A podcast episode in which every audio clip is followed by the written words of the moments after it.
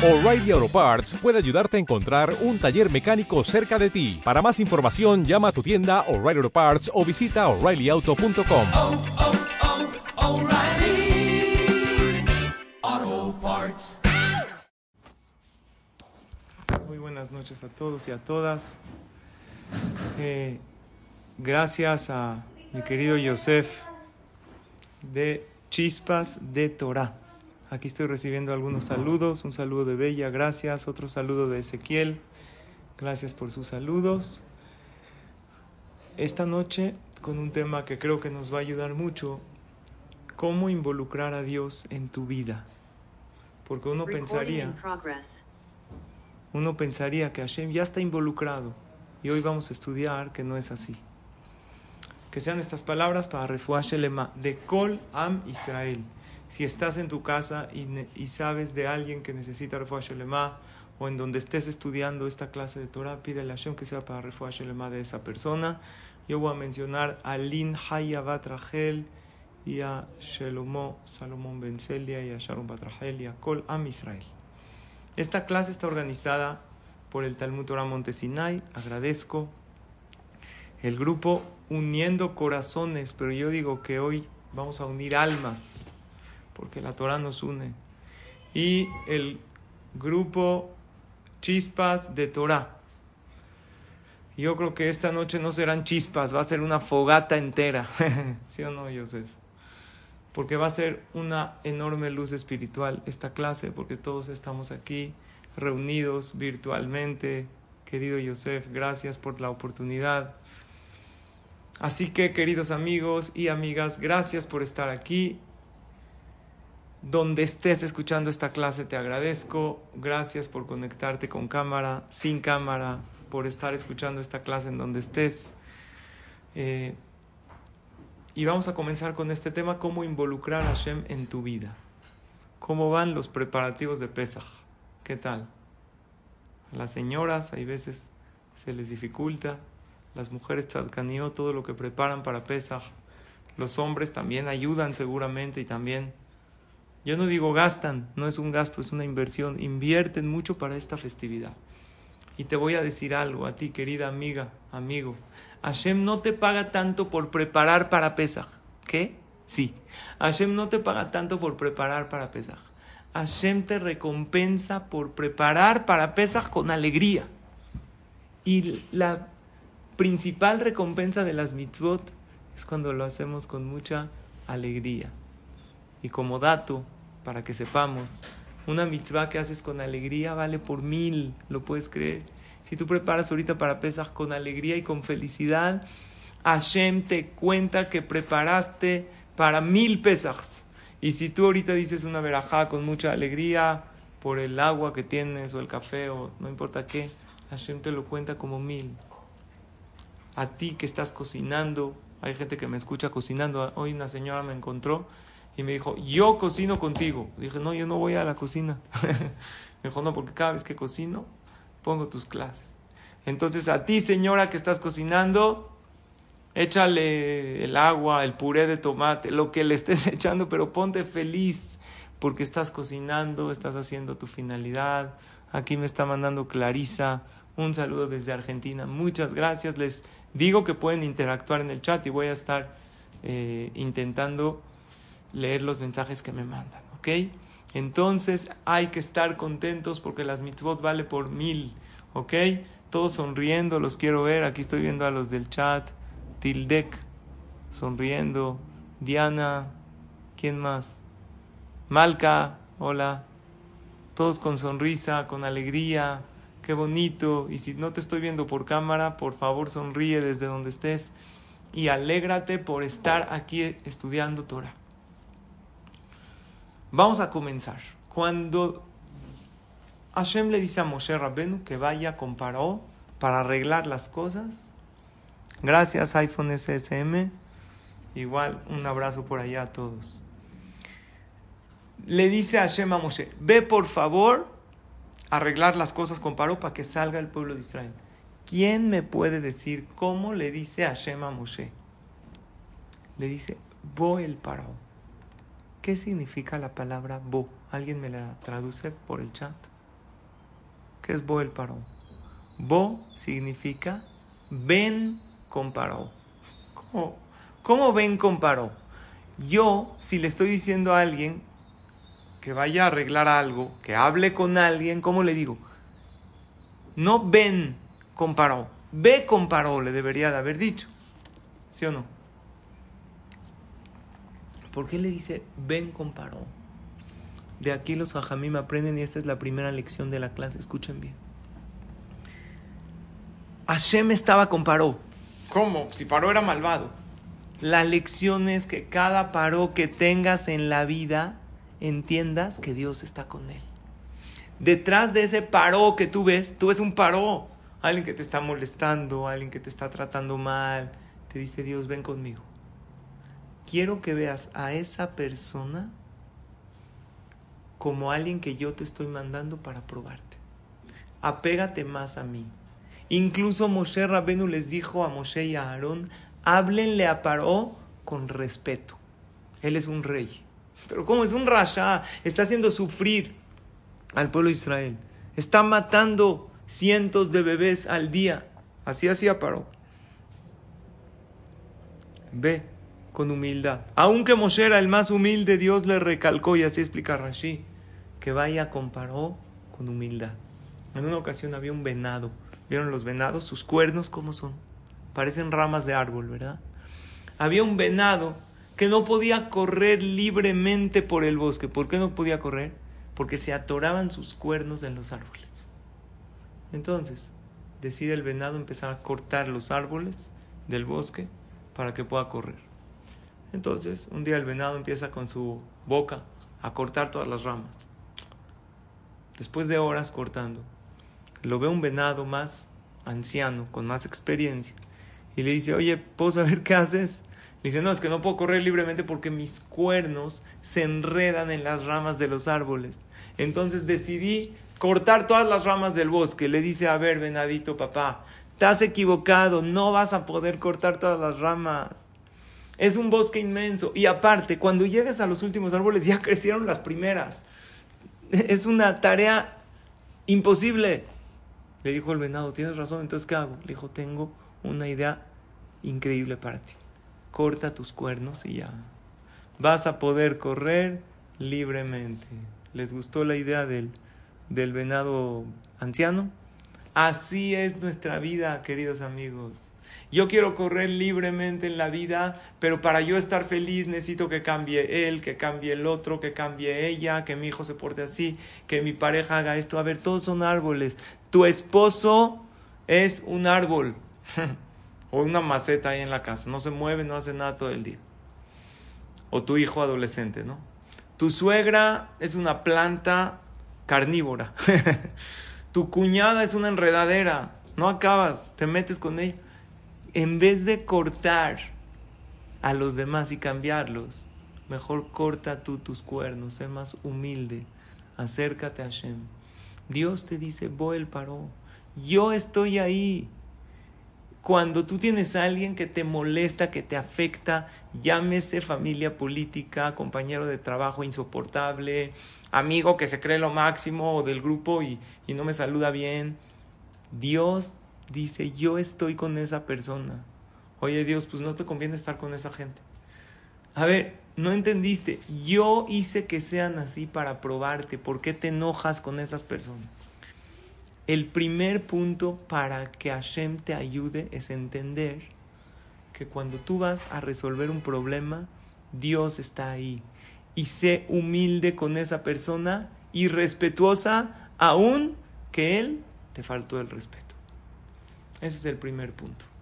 Que si tú tienes un problema y lo vas a ir a solucionar y dile, Dios, vente conmigo. No estoy solo en el problema. Decirlo se siente bien. Decirle a Hashem, vamos Dios, vamos a las... Les voy a contar una experiencia que me pasó, ¿saben cuándo? Hoy mismo. Hoy. Hoy yo tuve una boda, ¿ven? Vean, estoy vestido así de corbata negra, ¿ok? Más elegante. En el Kni Charles Simha tuve una boda, a lo mejor alguien de ustedes estuvo. Y me tocaba cantar. A mí me gusta mucho cantar. Y hay veces, en la boda hago la función de Hazán y canto para los novios y me mandaron su lista de canciones. Y me gusta, me gusta porque a mí me gusta cantar y me gusta alegrar a los novios. Y a los papás están felices. ¿Qué creen que me pasó? Que llevo algunos días. Un segundito. David. David. David. Perdón, está sonando aquí un, algo en mi casa. Un segundo, eh, un segundo. David, David. Recording stopped.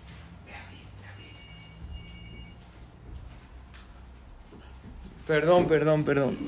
Recording in progress. Disculpe. Entonces lo que pasó fue que estaba yo muy ronco hace unos días y de verdad no podía, sentía que no podía cantar en la boda de hoy. En Shabbat me costó trabajo dar la clase y dije, ¿cómo le hago? No puedo cancelarle a los novios la boda y mandar otro Hazán. Entonces, pues precisamente estaba preparando la clase de hoy y eso fue lo que le dije antes de empezar la boda. Mi Teilim, le dije a Hashem, tú vente conmigo. ¿Y qué creen? Lo he hecho muchas veces porque yo padezco un poco de la garganta. Y yo le digo a Dios, vamos, te subes conmigo, agarramos juntos el micrófono, tú me pones la voz, son tus hijos los novios y yo los quiero alegrar. Y de verdad que funciona muy bien. Eso es cuando tienes un problema, que no depende de alguien. Dile a Dios, vente conmigo a la cita. No sé cómo le voy a hacer en este problema. Boel paró, así le dijo a Moshe, vas a venir con paro. Yo estoy con paro. Y cuando se trata de una persona que te afecta, te tienes que acordar de la primera regla de Emuná. ¿Cuál es la primera regla de Emuná? Se las pongo en pantalla. La primera regla de la fe es no hay nadie que pueda hacerte bien o hacerte mal a menos que el Creador lo haya decretado. Entonces, si alguien te afectó, es Hashem que permitió, porque tú tienes una cuenta. Oye, pero esta persona me hizo, olvídate del palo, olvídate del vehículo. Es Dios. Y la primera manera de involucrar a Dios en tu vida es entendiendo y comprendiendo que esa persona que no se está comportando como yo quiero, está desafiando, es Hashem probando. Ahora, vamos a continuar a algo más profundo todavía. ¿Qué pasó que Hashem lo sacó de Egipto? No, después de 210 años ya lo sacó. ¿Y antes qué? ¿No estaban sufriendo?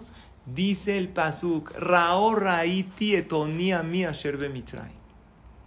Vi el sufrimiento de mi pueblo. ¿Y antes Dios no vio? ¿Qué le pasó a Dios hasta entonces? Que antes mataban niños. Era una crueldad impresionante. No nada más los mataban, los ponían de ladrillos cuando los Yehudim no alcanzaban a qué? A completar la cuota. Cuéntenselo en Pesaj a sus hijos en la noche del ceder de Pesaj. Porque si hay la parte preciosa que nos sacó de Egipto, pero hay una parte de la Agadá que también hay que recordar que sufrimos mucho y que nos oprimieron. Y era un sufrimiento impresionante. Y no nada más ponían a niños de ladrillos y no alcanzaban a terminar su cuota, ponían tareas de hombres a mujeres y de mujeres a hombres. ¿Eso es un trabajo fácil o difícil? ¿Qué opinan? Seguro las mujeres dicen, no, yo puedo hacer lo que hace mi esposo fácil. Pero los hombres, tú puedes man- eh, llevar la casa con todo, buscar las cosas. Los hombres no encontramos nada. Lo tienes frente a tus narices y ¿qué dices? No está. no está. Hay alguien, Miriam Romano me puso difícil. Y tu esposa te dice, ¿cómo ahí está? No está. Los hombres se tardan. Dicen que la película Buscando a Nemo, ¿vieron la película Buscando a Nemo? Si lo hubiera buscado la mamá a Nemo, hubiera durado cinco minutos la película. Pero como lo buscó el papá, ¿cuánto dura? Hora y media, hasta que lo encuentra. Tareas de hombres a mujeres, tareas de mujeres a hombres, era muy difícil. De es- en eso Hashem habla con Moshe y le dice, no, ¿sabes qué? Ya vi el sufrimiento de mi pueblo. ¿Qué pasó? Antes Dios no vio.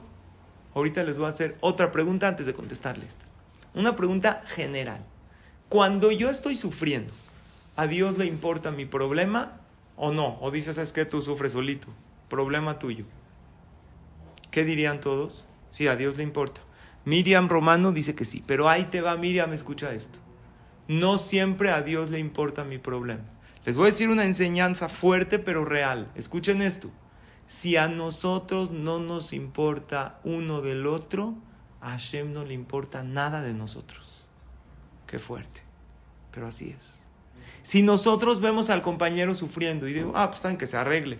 Entonces, Barminan, cuando yo tenga un problema, Dios va a decir, arréglate tú.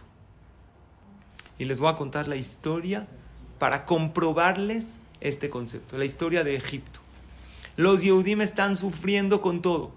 Había alguien que no estaba sufriendo, un Yehudí que creció en el palacio, que estaba feliz. Él no estaba cargando piedras, él no estaba sometido. El Señor comía caviar. ¿Quién era este hombre? ¿Cómo se llamaba? Moshe Rabenu. ¿Dónde creció Moshe? En el palacio de Paró. Gracias, Daniela, que me dijo que muy cierto. Moshe comía perfecto. Y un día decidió salir a ver qué pasa con sus hermanos. Una pregunta más. Moshe Rabenu creció en el palacio del faraón. ¿Él sabía que era judío? ¿O él creció pensando que era egipcio y un día Hashem se le reveló y le dijo, tú eres judío? No, él sabía que era judío. Porque desde chiquito, ¿quién lo salvó? Batia. Lo sacó de las aguas. Y le dijo Batia, oye, Moshito, desde, desde que nació le dijo, Moy, preciosito, tú eres judío. Por eso te voy a llevar al lactar de una mujer judía. Moshe Rabenu no comía de una mujer egipcia. Él sabía que era judío. Y Moshe Rabenu estaba corpulento. ¿Ustedes han visto las fotos de los sobrevivientes o de los no sobrevivientes de la Shoah? ¿Cómo se veían? Parecían esqueletos. ¿Por qué? No comían, estaban enfermos. Así más o menos se veían los Yehudim en Egipto. Era un sometimiento total. Los últimos años de esclavitud, los últimos casi 100 años, demacrados, no había alimento, se veían muy mal. Había alguien que se veía corpulento porque comía muy bien y era muy alto. Como dato curioso, ¿saben cuánto medía Moshe Rabbenu? ¿Quién sabe? A ver quién me lo pone en el chat. Lo trae el Midrash, lo trae la Gemara. ¿Saben cuánto medía Moshe Rabbenu? No se vale googlear. Moshe, alguien me puso 5 metros. La Gemara hace un cálculo, si más o menos 5 o 6 metros. Más alto que el basquetbolista más alto de la historia. Y además era corpulento. ¿Ok? Era grande. Había uno que era muy gordo y le dijeron, ¿tú de qué trabajas? Dijo, no, yo soy modelo. Dijo, ¿cómo modelo? Gordo. Dijo, sí, yo soy el antes. ¿Vieron que, que ponen antes y después? Él trabajaba en el antes. En fin, Moshe Rabbenu sabía que era judío. Y dice el Pasuk en Shemot capítulo 2 versículo 11 que Moshe Rabbenu un día sale a ver a sus hermanos y ve viejitos ancianos cargando piedras, se les rompía el hombro, a otros cargando ladrillos. Llega Moshe con toda su... Él era un príncipe egipcio, creció en el palacio de Paró. Empezó a cargar con ellos, así dice la Torah, Bayar Besiblotam. Moshe Rabbenu se podía quedar tranquilo en su comodidad en el palacio y él dijo, no, ese es un verdadero líder, el que siente el dolor de los demás. Y Moshe Rabbenu vio que había un egipcio pegándole a quién, ¿quién conoce la historia? A un judío. ¿Qué hizo Moshe? La única manera de defender a este judío, ¿cuál era? Matando al egipcio. ¿Se puede matar? No se puede más que para defender la vida, por defensa. Moshe Rabbenu para defender, para que no lo maten, le estaba pegando el egipcio golpes mortales al judío. Moshe Rabbenu mata al egipcio. Los mefarshim explican que no fue, o sea, dijo él un nombre, Shema Meforash. Hay varias maneras de cómo lo mató. Ok, varias explicaciones. Moshe Rabbenu se escapa porque mató a un egipcio. Y yo me imagino que en todos los árboles había un, una foto, se busca a Moshe y una recompensa muy alta también para el que lo capturara. Yo les pregunto, ¿para qué Moshe se mete en problemas? Moshe, ¿para qué vas a cargar con tus hermanos y ves que uno le están pegando y lo matas? ¿Para? Si Moshe Rabbenu quería, y escuchen la pregunta que les voy a hacer, si alguien tiene la respuesta la puede poner en el chat. Si Moshe Rabbenu quería ayudar a sus hermanos, ¿por qué no se quedó en el palacio de Paró? Feliz, comiendo caviar, todo feliz, contento. y va escalando posiciones y cuando llegue a ser el virrey de Egipto o cuando llegue a ser la mano derecha de Paró, que le pida que cancele y que se acabe la esclavitud y el sometimiento a los Yehudim.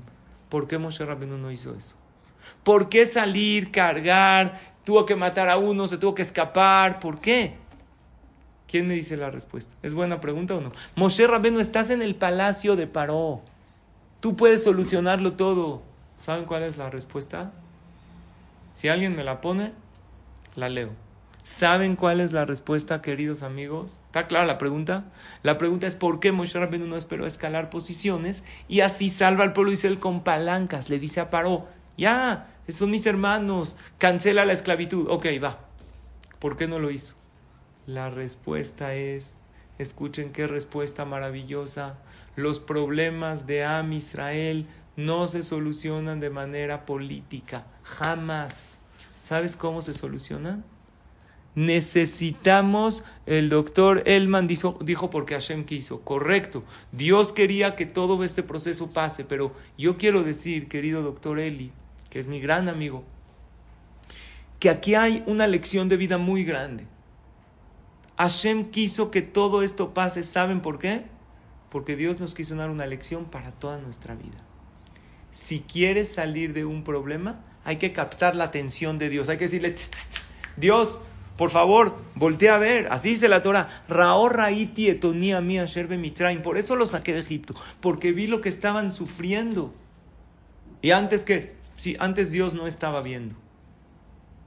Necesito captar la atención de Dios para que Dios se meta en el problema. ¿Y cómo la capto? Cuando uno es solidario con el compañero y ve el sufrimiento del compañero, dice Dios, alto, háganse para allá todos, yo me ocupo. Pero cuando cada quien se ocupa de su propio problema, cada quien con sus cubas, dicen por ahí. Entonces Dios dice, arréglate tú solo. Cuando cada quien llora por su problema, Dios no se mete. Vean qué maravilla.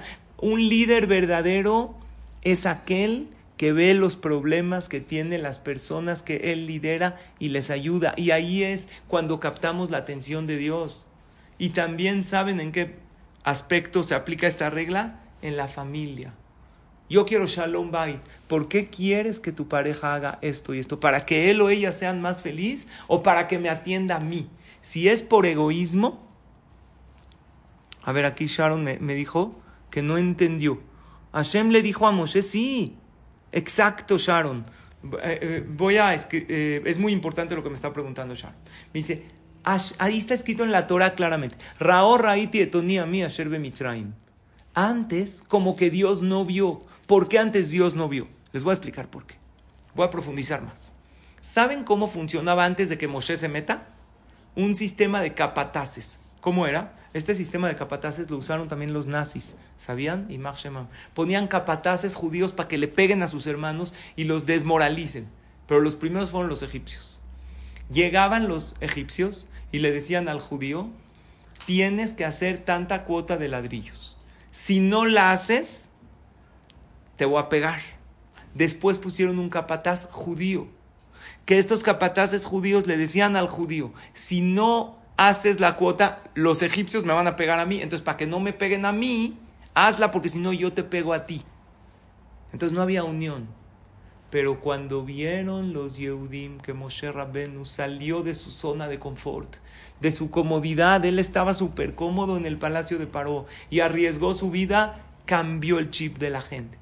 Empezaron a decir, nos ayudamos. Dice el Pasuk, y esto te contesta lo que tú preguntaste, Sharon. Bayukusho tere bene Israel. Los eh, capataces ju- judíos le decían a los egipcios, oye, la cuota de ladrillos no la hizo.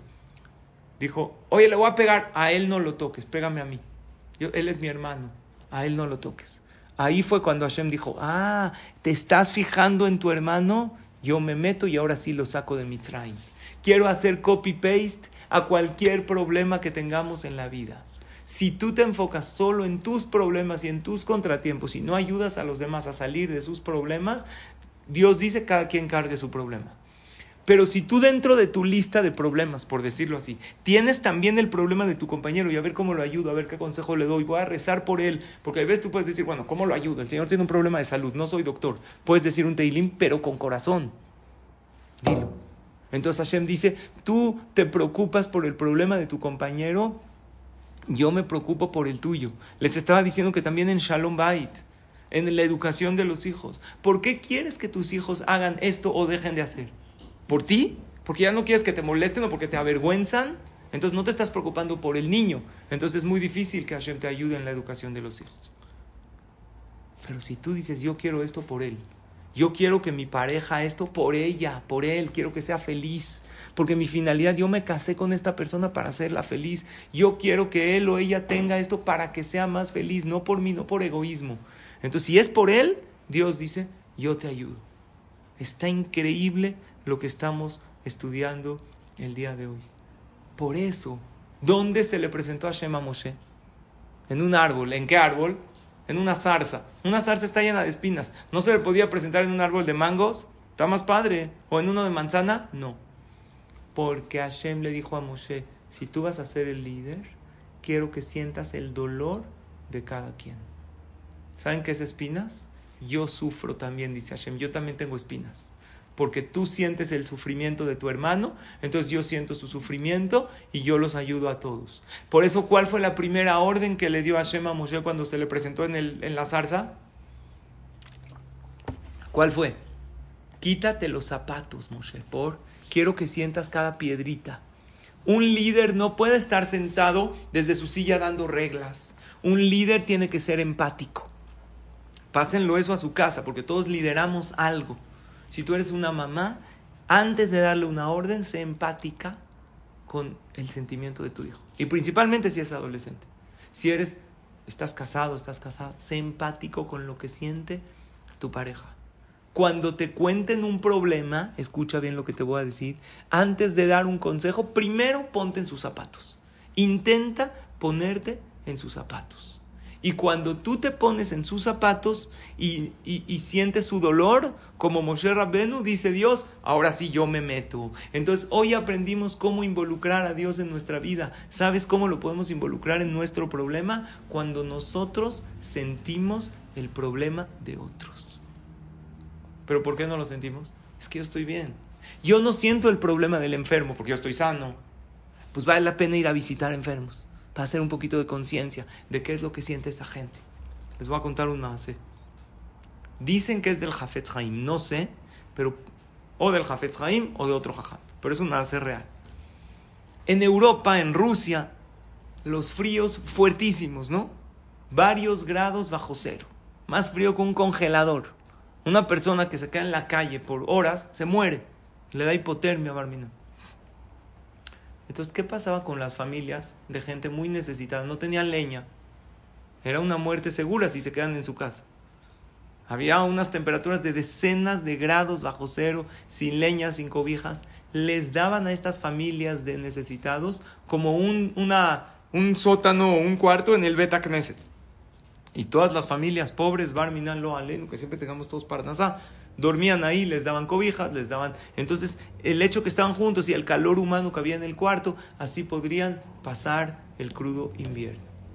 Pasó, en la época del Jafetz Haim creo que fue, que estaban las familias de gente necesitada en, la, en el sótano del Knis y pasa un antisemita, Barminan, que odiaba a Yehudim, varios, un grupo de jóvenes parece, y empezaron a aventar piedras a donde ellos estaban y se rompieron los vidrios. Ahora, ustedes pueden entender que cuando se rompen los vidrios, no nada más los vidrios que les cayeron, eso no es el problema. Se sacuden, Baruch Hashem y le pasó un daño mayor. Pero lo que sí es que cuando hay temperaturas de decenas de grados bajo cero y, están los vidrios rotos, se puede morir la gente. Fueron directo con el Jafet Haim, le dijeron, Jajam, ¿qué hacemos? Entonces, primero el Jajam dijo, todo el que tenga una, el que tenga lugar en su casa, que albergue a una de estas familias, que le dé alojamiento a una de las familias necesitadas. Se pueden morir de frío. Y por otro lado, dijo el Jafet Haim, yo voy a hablar con una persona muy rica, quédate de acá. Fue con esta persona rica y le dijo, este rico de la, de la aldea, de la ciudad, tenía una mansión preciosa. Entonces llega el Jafet Haim, toca la puerta, le habla una sirvienta, le dice, sí, dice, dígale al dueño de la casa que vino al jajam, ¿el jajam? Sí, sale el dueño, jajam, por favor pase. No, por favor, no tengo mucho tiempo para pasar, quiero que salgas ahorita a la calle. Este hombre estaba, a lo mejor a las 12, una de la mañana, y tenía una pijama de seda delgadita. Y el Jafet Haim estaba abrigado, pero estaba helando afuera. Y el Jafet Haim parece que tenía todo el tiempo del mundo. Y le decía, ven, ¿cómo estás? Platícame, ¿cómo está tu familia? ¿Cómo está el trabajo? Pero Jajam me dijo que un minuto, me estoy helando. Y este hombre ya empezó a estornudar siete veces. Y cuando vio que ya se, ya le iba a dar pulmonía, le dijo, Jajam, por favor, pase. Ya, pasan y adentro efectivamente había una chimenea, había leña. Y le dice este hombre al Jafet Haim, Jajam, ¿a qué se debe su visita? ¿A qué debo el honor? Y aparte usted me dijo que no tenía tiempo y de repente lo veo con todo el tiempo del mundo. Le dijo, te voy a decir la verdad. Yo vengo a juntar para el alojamiento de los pobres de la ciudad. Les rompieron los vidrios, estaban en un sótano del Beta Knesset y Barminan estaban por morir de frío. Le dijo, Jajam, ¿de qué se trata? Le dijo, pues necesitamos vidrios nuevos, necesitamos leña, necesitamos cobijas, ropa. Le, dio- le empezó a hacer toda una cuenta. Imagínense que le dijo, no sé, 50 mil dólares. Antes se usaba otro tipo de moneda en Rusia, pero bueno. Saca el cheque, le da toda la cantidad. El Jafet Haim lo bendice, le dice que Hashem te bendiga, que Dios te dé todo lo mejor, que te proteja a ti y a tu familia. Nada más una pregunta, jaja. ¿Por qué me hizo usted salir? Y me dijo que tenía prisa, tuve que salir y me, congelé y ahorita a- adentro me platicó con tiempo. ¿Qué pasó? Le dijo, te voy a decir la verdad. No tengo prisa. O sea, tengo prisa de solucionar esto, pero me voy a tomar del tiempo necesario. Lo que pasa es que si yo te hubiera pedido un donativo para estas familias que tienen mucho frío, tú me, dirías, toma 100 dólares, es lo que puedo apoyarte, no te puedo dar más. Pero en el momento que tú sentiste el frío de ellos, te solidarizaste. Así es la realidad. El que está lleno no siente el hambre del hambriento. Y el que tiene una casa acogedora no siente el frío de aquella persona que es eh, homeless, que no tiene casa. Y no, esa, esa, ese maase me encanta. Porque el Jafet Haim le hizo un ejercicio psicológico de ponerse en el lugar del otro y por eso dio el donativo. Si él no hubiera sentido eso, hubiera dado algo mucho menor y el Jafet Haim sabía que podía dar más. ¿Tú cuándo valoras a una persona que está, o sea, el esfuerzo que hace en silla de ruedas? Dime cuándo. Fui a esquiar hace poco más de un mes. Ustedes saben, han visto en montañas de Estados Unidos gente discapacitada que esquían como en una silla con un esquí o con dos esquís. Y tú dices, wow, qué actitud, qué maravilla. No hay límites. Lo que uno se proponga lo puede lograr. Los límites están en la cabeza.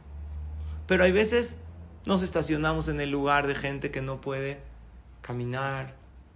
No valoramos el esfuerzo que hace la gente que no que tienen capacidades diferentes. ¿Cuándo valoras a alguien? ¿Cuándo entiendes su dolor?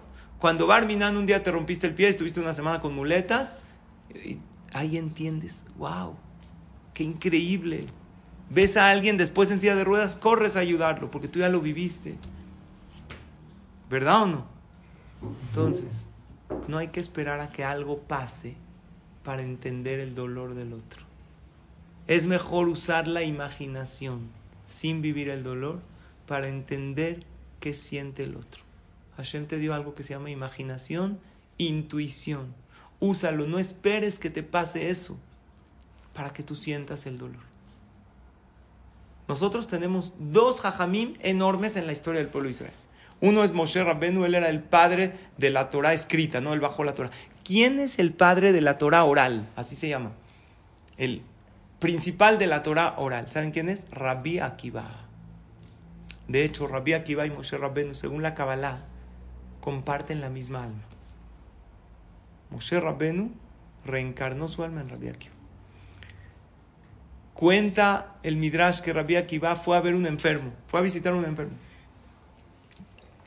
Y aquí yo les digo, vale mucho la pena hacer Bikur Jolim. Hay que ir a visitar enfermos, porque nosotros les levantamos el ánimo y aparte valoramos lo que es estar sanos. Rabbi Akiva fue a ver un enfermo que estaba muy mal. Imagínense los hospitales hace dos mil años, en el tiempo de Rabbi Akiva, que no había toda la, tecnología que hoy, que era un enfermo. Estaba ahí, abandonado, Barminan, nadie lo iba a ver. Estaba muy mal esta persona. Y Rabbi Akiva lo fue a ver. Él nada más por recibir la visita de Rabbi Akiva se reanimó, se sintió mejor. Y como se sintió mejor anímicamente, eso subió sus defensas. Y, también físicamente se sintió mejor. Le contaron a Rabbi Akiva que su situación mejoró. Dijo, tengo que ir a verlo. Y fue a verlo una vez, otra vez, otra vez, hasta que se curó. Salió Rabbi Akiva de ese día con el enfer del enfermo, fue al Betamidrash. Dijo, toda persona que no va a visitar a un enfermo y sabe, obvio, que le hace una diferencia, su visita, que ilu shofech damim. Es como si Barminan le quitó la vida. Al ir a ver a alguien, tú lo puedes hacer sentir increíble y aparte te solidarizas con su dolor. Yo les digo algo, yo trato de hacer Bikur Jolim cuando me entero que alguien que yo conozco, o aunque no conozco, si me piden, yo siempre digo, quieren que vaya a dar una verajá, decir un teilim, y cada vez, y este tip se los paso con todo mi cariño, que vayas a ver a un enfermo, primero que todo, dile a Hashem, gracias que soy yo el que visita y no soy yo, Barminan, el que me vienen a visitar. Gracias, Diosito. Que nunca esté yo en una situación que me tienen que venir a visitar. Hashem, te pido por favor, para cumplir la mitzvah de Bikur Jolim se necesitan dos: el enfermo y el que va a verlo. Pues, escojo ser del que va a verlo. Manténme sano toda la vida, Hashem. Y número dos, decirle a Hashem, y esto yo lo hago también cuando voy a ver a un enfermo. Si Barminan yo tenía que ir al hospital por algo, ya fui. Ya lo pagué, ya pagué una entrada al hospital, yendo a visitarlo. Y no Barminan estando yo internado en el hospital. ¿Está claro? Esto es lo que hizo Rabbi Akiva. Escuchen la historia de Rabbi Akiva. Porque el líder de la Torah escrita que fue Moshe, ya les demostré que sintió, fue empático y salió de toda la comodidad que él tenía para cargar con sus hermanos y arriesgó su vida y Hashem dijo, por ti ahora ya captaste mi atención y ahora yo me encargo del pueblo de Israel, yo lo saco de Egipto. ¿Qué pasó con Rabbi Akiva? Rabbi Akiva, ¿con quién se casa? Se casa con Rachel. El suegro de Rabbi Akiva, que se llamaba Calva Sabua, no quería que su hija se case con el pastor ignorante Rabbi Akiva, que no sabía leer ni escribir, era analfabeta hasta los 40 años. ¿Ok? Nosotros ya le llevamos ventaja a Rabbi Akiva. Primero que todo, porque ustedes todavía no tienen 40 años, están chavos. Y aparte, porque ya Baruch Hashem, leer y escribir sabemos, y también estudiamos Torah. Entonces, Rabbi Akiva y Rachel se casaron porque ellos se amaban y triunfó el amor. Y le dijo el papá a Rachel, si te casas con él no vas a ver un peso de miel. Era de los más ricos de Jerusalén. Y ella se quiso casar con él. Se casaron solitos. No hubo festejo, no hubo así con un, un minyan y un jajam que los casó y le puso el anillo delante de los testigos y se acabó. Pero si no hay boda, no hay sobres.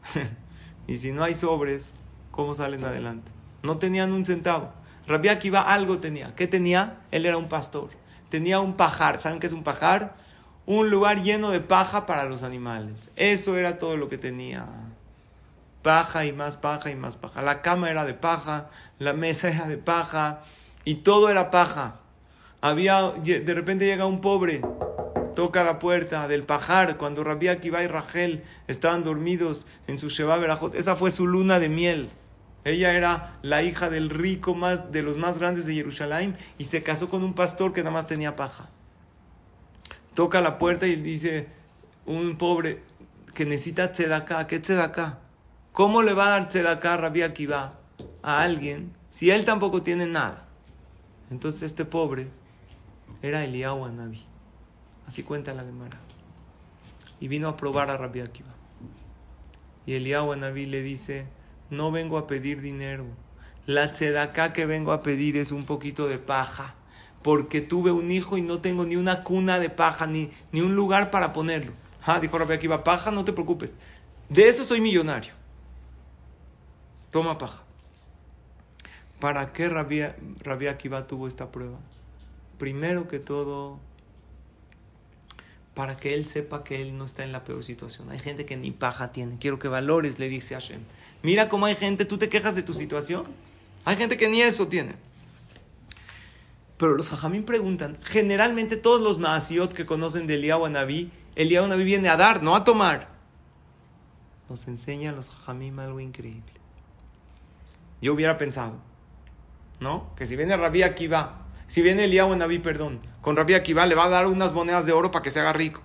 Hashem le dice, no puedes recibir el oro y la abundancia y ser líder hasta que no demuestres empatía. Sí vas a dar paja, pero vas a recibir mucho más que eso. Porque el requisito para ser líder es sentir el dolor del otro. Y Rabbi Akiva, ¿qué tenía? Tenía paja, da de tu paja. Siente el dolor. Dio paja y recibió diamantes, Rabbi Akiva. ¿Saben por qué? Porque luego se hizo rico, eh, su- supo Torah, se hizo muy grande en todos los aspectos. Porque todos tenemos algo que dar a alguien. Todos. Y Hashem lo escogió a Rabbi Akiva como líder y padre de la Torah oral porque pasó la prueba de ser empático con ese viejito que él no sabía que era Eliyahu Naví y sintió su, su dolor y le dio paja. Y después Rabbi Akiva se hizo rico. Cuando Rabbi Akiva era pobre, le dijo a su esposa, Rachel estaba muy angustiada porque se ella era hija de un rico, de repente se casa con un pastor Rabbi Akiva que no tenía nada. Le dijo, no te preocupes, cuando yo sea rico te voy a comprar un Yerushalayim Shel Zahav. ¿Saben qué es Yerushalayim Shel Zahav? ¿Conocen esa canción? Yerushalayim Shel Zahav. ¿De dónde salió? De ahí.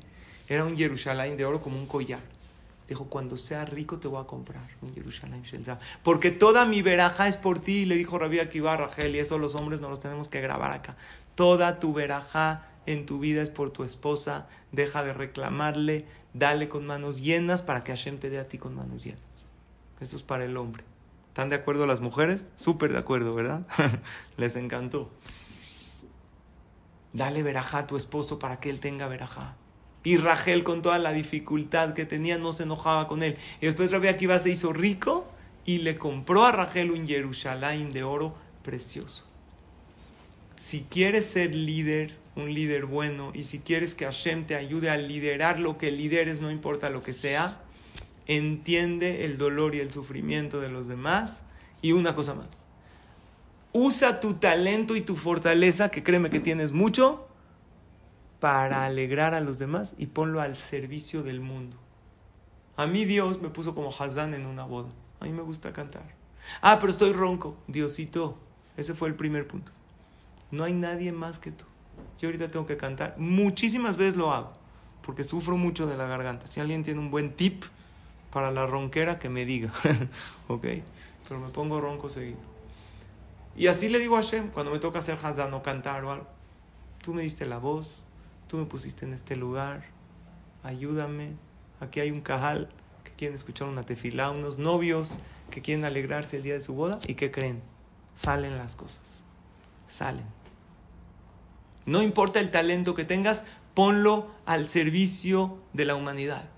Sé empático si ves a alguien sufriendo.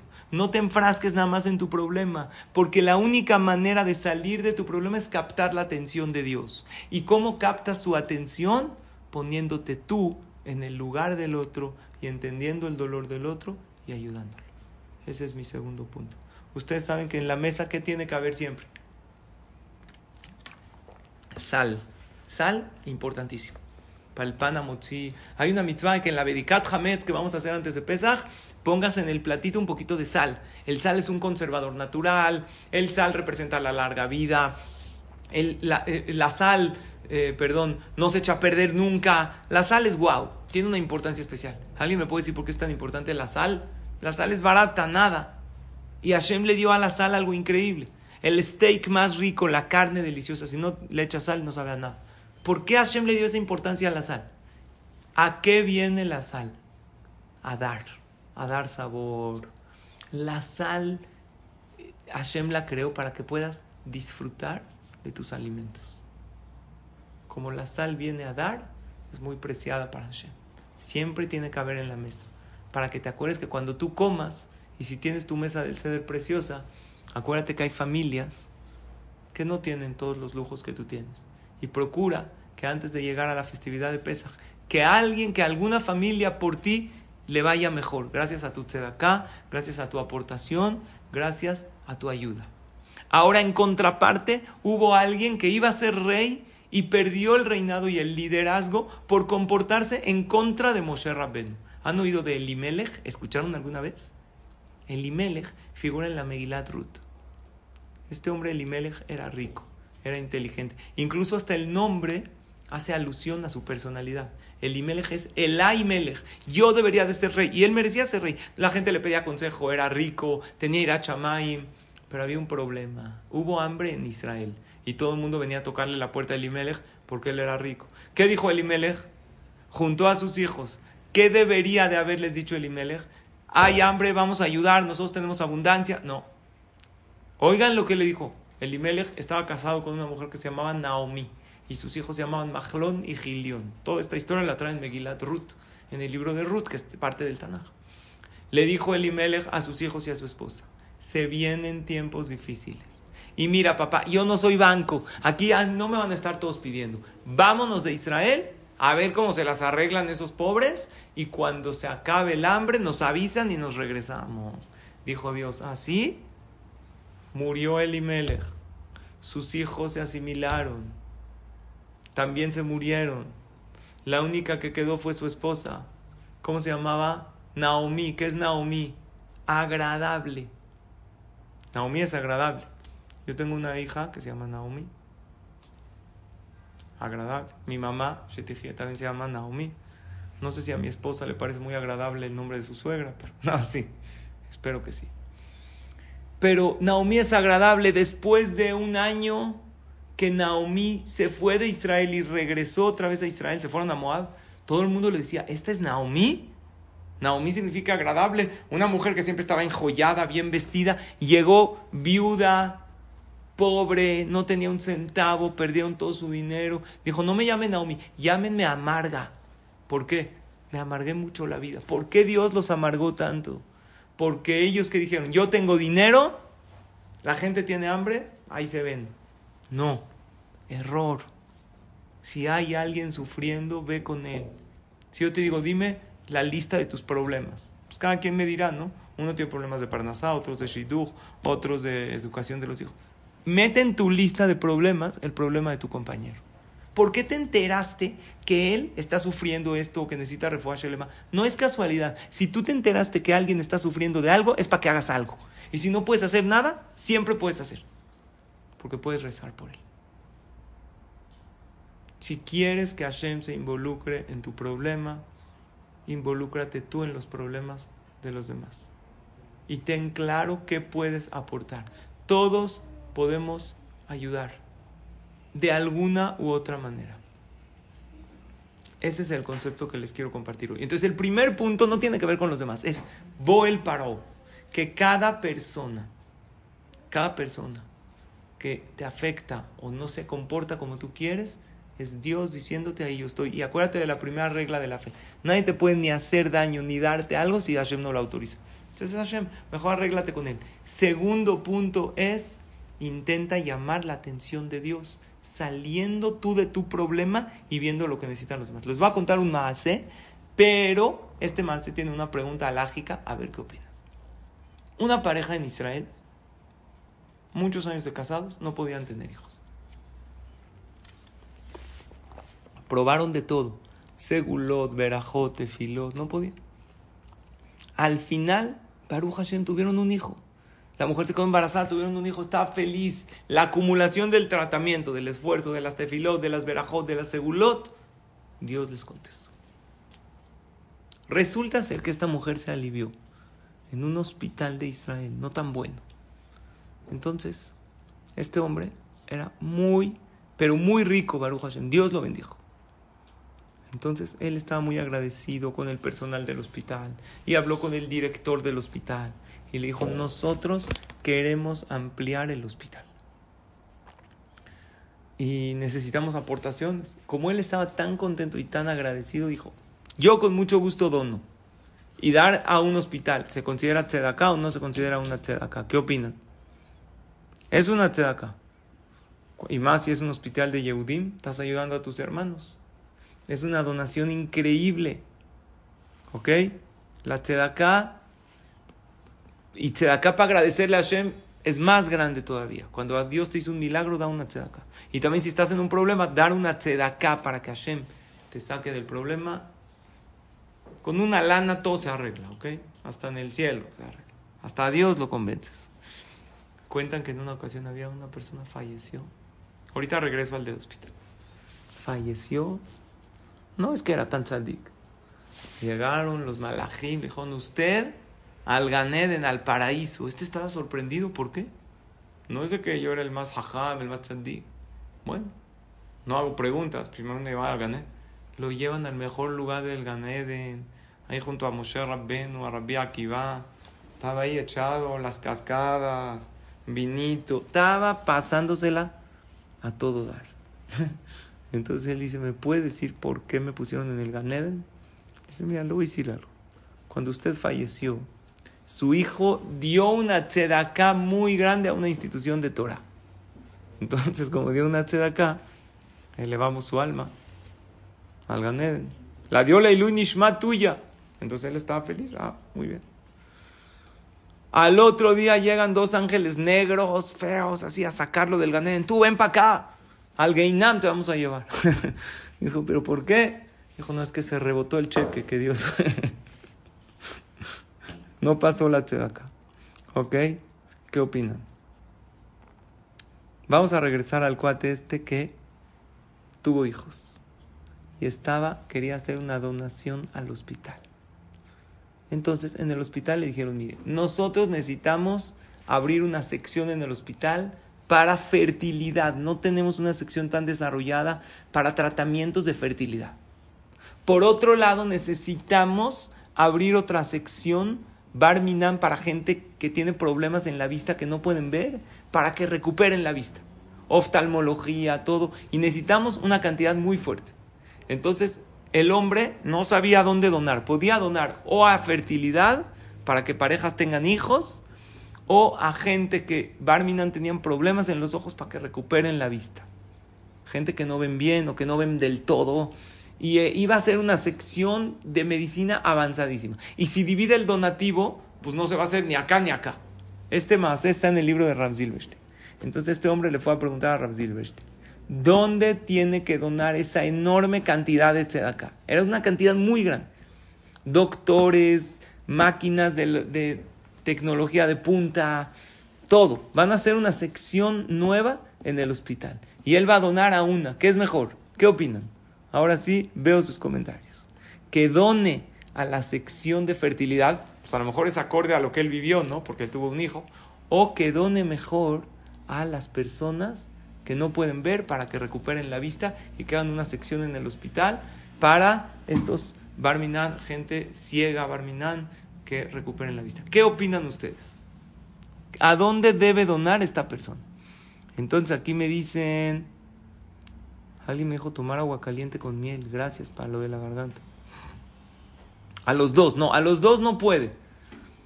Aquí me está diciendo mi querido amigo Simón que a los dos. Él tenía una cantidad y si la da a los dos no se va a poder hacer ni este departamento en el hospital ni este.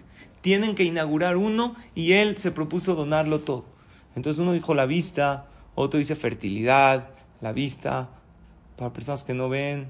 No sé, Ana me pregunta por qué no se puede dividir, porque era una cantidad muy grande y él tenía ese dinero. Si lo dividen, tienen que buscar la otra cantidad y era muy difícil encontrarla. Ellos querían inaugurar un departamento, una sección nueva en el hospital. Entonces aquí dice hacer más vida que es fertilidad. ¿Ok? Veo que aquí hay diferente. Miri me dice, acarata todo. Pues si él tuvo un hijo, ¿no? Suena más lógico. Este hombre fue con Ram Silverstein. ¿Por qué más Talmida Jajamín? Entonces Víctor, mi hijo, me dice, no, más Talmida Jajamín, porque les va a permitir ver para que estudien Torah. Es un hospital de Yehudim en Israel. Pero ellos iban a atender a todos. Talmida Jajamín y no Talmida Jajamín. Fue con Rav Silverstein y ¿saben qué le dijo? Le dijo Rav Silverstein lo siguiente. Hay una Gemara en Masejet Abodazara en la página 5 que dice que hay cuatro personas que son muertos en vida. Así, Arba Hashubim Kemet. ¿Quiénes son? No tiene El que es pobre Barminan. El que es ciego, el que es leproso, el que tiene tzaraat, lepra, como estudiamos en la operación de manas, hijos y el que no tiene hijos. Muy bien, Víctor. Y en la Gemara lo pone en orden de más peor a menos peor. Entonces le dijo Rav Silverstein a este hombre, si en la Gemara está el ciego antes que el que no tiene hijos, quiere decir que es mucho peor. ¿Qué vida es peor? ¿Uno que no puede ver la vida? ¿O una pareja que están sanos pero no, no tienen hijos? Todo, todos quieren tener hijos y es el anhelo de todas las parejas y que Hashem le mande Zerash el Kayamá, todo a Israel. Eso es seguro. Pero por ser que la Gemara lo puso antes, quiere decir que tiene prioridad. Y ahí quedó el Maasé y este hombre donó para eso. Así lo trae en el libro de Silverstein. Pero trae ahí ese libro Be'arebna, una lección de vida y es el tema de hoy. ¿Por qué estas cuatro personas son muertos en vida? ¿Por qué? El que es muy pobre. Estamos hablando pobreza extrema, ¿eh? que no tiene nada, nada, nada, nada. Barmina, ni casa. ¿Por qué? ¿Por qué su vida no es vida? El que no tiene hijos, ¿por qué su vida no es vida? O el ciego. Dice la Gemara. Es- eh, explica Rabhaim un comentarista, que estos cuatro, el dar de ellos está limitado. Y la vida eh, es dar, la vida es ayudar. Entonces, una persona que es pobre no tiene que dar. Puede dar una sonrisa, es verdad, pero gran parte del dar es las cosas materiales, dinero, ayuda, mandar comida. El que es ciego no ve al otro, entonces ¿qué le va a dar? No ve si alguien está angustiado, si está llorando, ¿qué le va a dar? El que es leproso o el que está enfermo estaba eh, la mahane, afuera del campamento. Entonces está solo, no le puede dar a nadie. Y el que no tiene hijos, gran parte del dar de los padres es a los hijos. Por eso se llaman muertos en vida. Pero yo dije una explicación hermosa que Hashem me la mandó. En verdad, no estamos hablando un pobre que es pobre, no. Un rico, pero como no le da a nadie, él es el pobre más grande de todos los pobres, porque no ayuda con su dinero. ¿Y sabes qué ciego? No un ciego que Barminan no ve. El Maasé sí estaba hablando de ciegos, ayudarlos a Pero yo estoy diciendo ahorita otra explicación en la cámara. Es una persona que ve perfecto, pero no ve lo que el otro necesita porque está enfrascado solamente en su problema. No, no le interesa lo que sufren los demás. ¿Sabes qué es un leproso, un enfermo? Está sano. Pero así como el leproso estaba apartado, él siempre va apartado de los demás. No le importa que sufre la gente. Si dice, no, necesitamos decirte Ilín por él, problema de él. Nunca ve por nadie. Es un egoísta. Y el que no tiene hijos, ¿sabes a quién se refiere la Gemara? No una pareja que, tiene, que no tienen, tienen, pero los dejan solos, no les importa, no empatizan con ellos. ¿Sabes qué? Nada más que no me molesten y ya. Ponlos ya, que vean la tele un rato, que, que no, no les importa, no se involucran. Eso se llama alguien pobre, tiene hijos, pero no tiene hijos. En una ocasión se los dije a, a los padres en el curso de Jinuj, de educación de los hijos, que los hijos crecen contigo o sin ti. Escoge cómo quieres que crezcan. Si tú quieres estar presente en sus vidas, depende de ti. O puedes ausentarte por completo. Les digo algo que pasó, porque esto nos va a enseñar lo que es el GESED y con esto ya estoy casi terminado. La semana pasada me sonó el teléfono un amigo mío. No sé si está oyendo la clase. Sí, sí, un saludo. Se llama Jacobo. Un amigo maravilloso. Jajam, quiero hacer GESED. Así me dijo. ¿Cómo? ¿A qué te refieres? Generalmente las llamadas que recibo son o preguntas o eh, consultas. Nunca había recibido una llamada así. Quiero hacer gesed, quiero ayudar, me puede dar. Tengo tiempo libre hoy. En lugar de quedarme tirado en el sillón viendo mi celular, quiero hacer algo productivo. Precisamente ese mismo día necesitaba yo sacar unas copias de algo personal que yo necesitaba. Necesitaba, tenemos un, eh, un pequeño Talmud Torah, pasar por el dinero de los jajamín, de los abrejim que íbamos a repartir una tzedakah hizo todo esta persona, llegó feliz. Y yo dije, wow, qué, qué persona increíble. Tú lo conoces, Víctor. Es- me habló, Jajam, quiero hacer gesed, deme por favor. Y me hizo mil cosas. Me dijo, Jam, ¿necesita algo más? Me da pena yo decirle, me dijo, quiero hacer gesed. Tengo tiempo libre. Quiero que mi vida sea productiva. ¿Ok? Beneficia a los demás. No intentes cambiar a nadie. Ya tengo que acabar porque ya se completó la hora. ¿Saben quién estaba en el Ganeden feliz con todo y Dios dijo no me gusta? Adama Rishon. Adama Rishon tenía todo. Antes de que crea Javá, tenía, estaba en el Ganeden, los malajim le asaban carne, así dice el Midrash. Le tocaban instrumentos, estaba en el paraíso. Dijo Dios, lo tobe yo Adam levado. No es bueno que estés, que estés solo. ¿Por qué no es bueno? Mira qué vida. Porque cuando no tienes nadie ni nada que dar, esa vida es loto. Ser bebé es lo todo. El bebé no da nada. ¿Sabes por qué Dios creó al bebé? Para que los papás trabajen en dar, pero no por él. Involucrarse con el compañero, viendo que necesita, sintiendo su dolor. Involucrarse, ojo, sin molestar. Hay veces nos involucramos demasiado y le molestamos al otro. Hay que, hay que usar la intuición. Y recordemos que cuando vayamos a hablar con alguien, a resolver un problema, no esperes que todos cambien. Corta tú tus cuernos y sigue y camina feliz en la vida. El ser humilde te va a abrir muchas, muchas puertas. Vean qué bonita frase. Esta frase dice así. ¿La ven? No midas tu éxito con cuánto dinero ganas, sino con cuántas vidas cambias. Eso es lo que nosotros tenemos que proponernos. Cambiar vidas y alegrar, alegrar muchísimo a los demás. En otras palabras, el éxito no consiste en cuánto poder tienes o en cuánto dinero acumulas, sino en cuántos ojos haces brillar con tu presencia. Cuando tú estás presente, hazlo. Eso hizo Moshe Rabben. Mi conclusión de toda esta clase, cada paro que tengas en la vida, y hay muchos, es Dios. Por eso Hashem le dijo a Moshe, Bo el paro, ven. No importa cuál sea ese paro, alguien que no te saluda, alguien que te trata mal, una situación que se te dificulta, acércate a Hashem para que Él se involucre. Haz brillar y Hashem te hará brillar. Ocúpate de los demás y Hashem se ocupará de ti. Y termino con esto, ahora sí ya termino. Rabhaim Kanievski falleció y cuando estaba el, eh, el COVID muy fuerte en el mundo, que Hashem nos, nos proteja a todos, dejó esta. ¿Están viendo esto o no? Es- escribió esto Rabhaim. Dice la gente que sospecha de contagiarse del COVID. Dice, hay que fortalecerse. Así está puño y letra de Rabhaim. Leit Hazek, fortalecerse en no hablar la Shonara. Y que haya Shalom Bait en las parejas. Y que cada quien perdone al otro, que no sea uno rencoroso. Y ese es de Hut, de ver por el otro, de que haya Shalom, eso nos va a proteger de cualquier daño. Pues bueno, esta es lo que yo les quería compartir hoy. Les agradezco muchísimo su atención.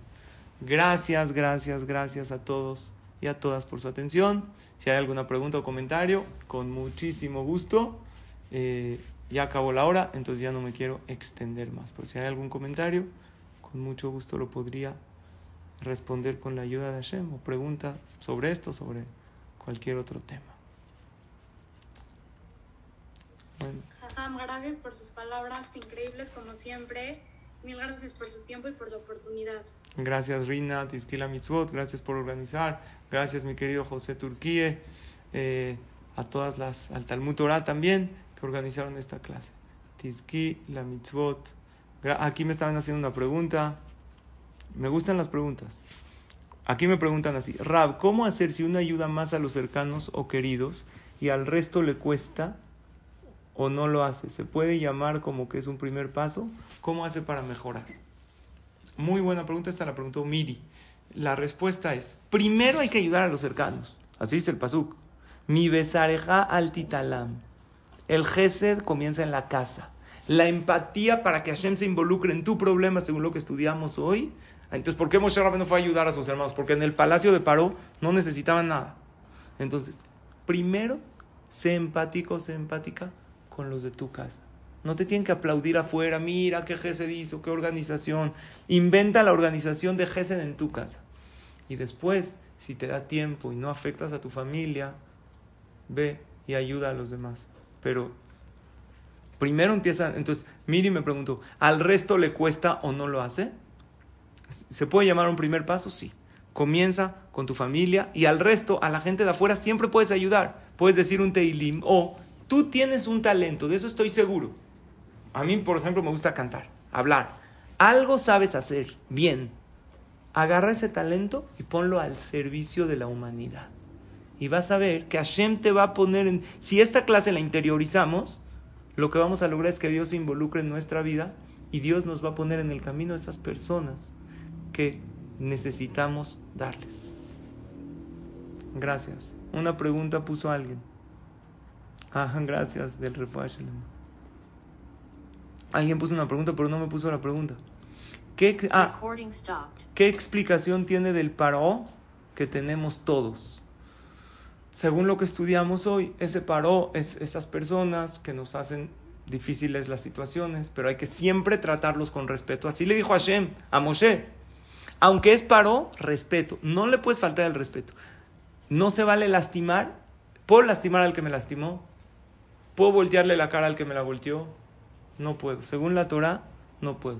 La, la única explicación del paró es, Dios me está probando, existe un paró para que yo me supere. Puedo no estarlo abrazando, ¿ok? Pero no puedo faltarle el respeto y, y tengo que tratarlo de la mejor manera posible, ¿no? Tampoco tengo que ponerme de tapete, no hay una mitzvah así, que alguien me, me insulte. No tengo que buscar el insulto. Si me insultó, me faltó el respeto, yo me quedo callado sabiendo que Hashem me lo mandó y es válido alejarme de esta persona. También tengo autoestima. Eh, gracias por el mensaje. Alguien me puso, no hay preguntas, como siempre, muy claro. ¿Cómo identificamos a los paraos? Todas las personas que nos hacen eh, trabajar, que no se comportan como nosotros queremos, es un pequeño paro que no es él, ¿eh? ni siquiera lo veas con malos ojos, es Hashem detrás de esa persona. ¿Para qué? Para probarte. Eh, aquí me pusieron una, un comentario. Hay muchas personas, el que se quiera salir ya acabó la clase, nada más estoy intentando contestar. Yo estudié en la Midrasha que Hashem puso atención en el sufrimiento de los Yehudim cuando una mujer era esclava y dio a luz en el cemento y cayó su bebé y falleció. Entonces ella gritó por ayuda a Hashem. Antes de eso, en los 200 años, antes nadie le pedía a Hashem salvación. Eh, es, un, es un midrash lo que tú estás diciendo. Sí, los Yehudim alzaron sus ojos a Hashem. Pero cada quien estaba metido en su problema. Tan es así que cuando les tenían que pegar decían, no, a mí no me pegues, pégale a él. Él no, hizo los ladrillos. Entonces ahí Hashem no escuchó las tefilos. Pero cuando cada quien dijo, no, a mi hermano no lo toques, mejor pégame a mí, ahí es cuando Hashem escuchó las tefilot. Em, bueno, concluimos. Alguien me preguntó, ¿qué forma de dirigir esta clase? ¿Usted tiene un paro? Todos tenemos, ¿ok? Ahora, espero que yo no sea el paro de nadie, eso sí es muy importante. Nunca seas tú una persona que saca de quicio a los demás. Tú siempre sé la persona que da paz, que da tranquilidad, como terminé la clase. A ver cuántas, cuántos ojos haces brillar con tu presencia. Seamos de ese tipo de personas. Me dicen que diga Leilu Nishmat, claro que sí. Leilu Nishmat, Eduardo Ben Lili, Ruach Hashem, Tenihanu Ben Gracias a todos y a todas. Ahora sí me despido. Nos vemos y nos escuchamos la próxima. Tizkula Mitzvot. Buenas noches, descansen.